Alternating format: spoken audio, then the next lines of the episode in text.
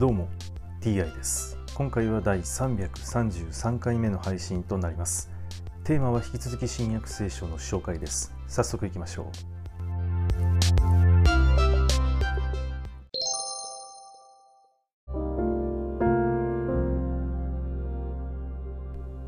新約聖書第332回。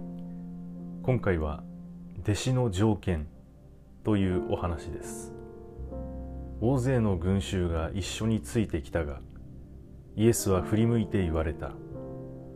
もし誰かが私のもとに来るとしても父母妻子供兄弟姉妹をさらに自分の命であろうともこれを憎まないなら私の弟子ではありえない。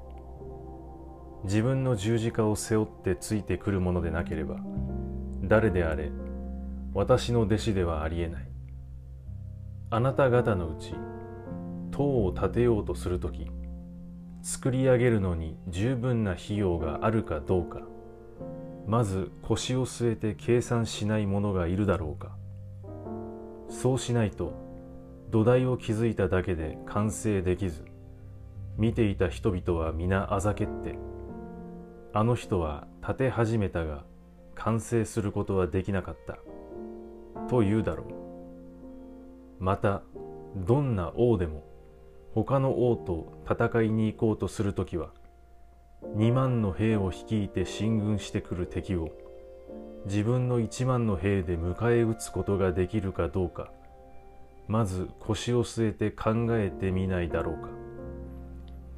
もしできないと分かれば敵がまだ遠方にいる間に施設を送って和を求めるだろう。だから同じように自分の持ち物を一切捨てないならばあなた方の誰一人として私の弟子ではありえない。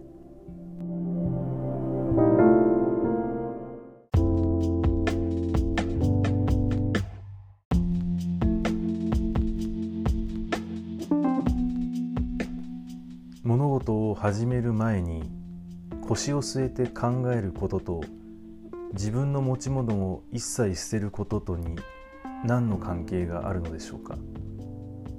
はい今回はこれで以上です。また次回もどうぞよろしくお願いいたします。それでは。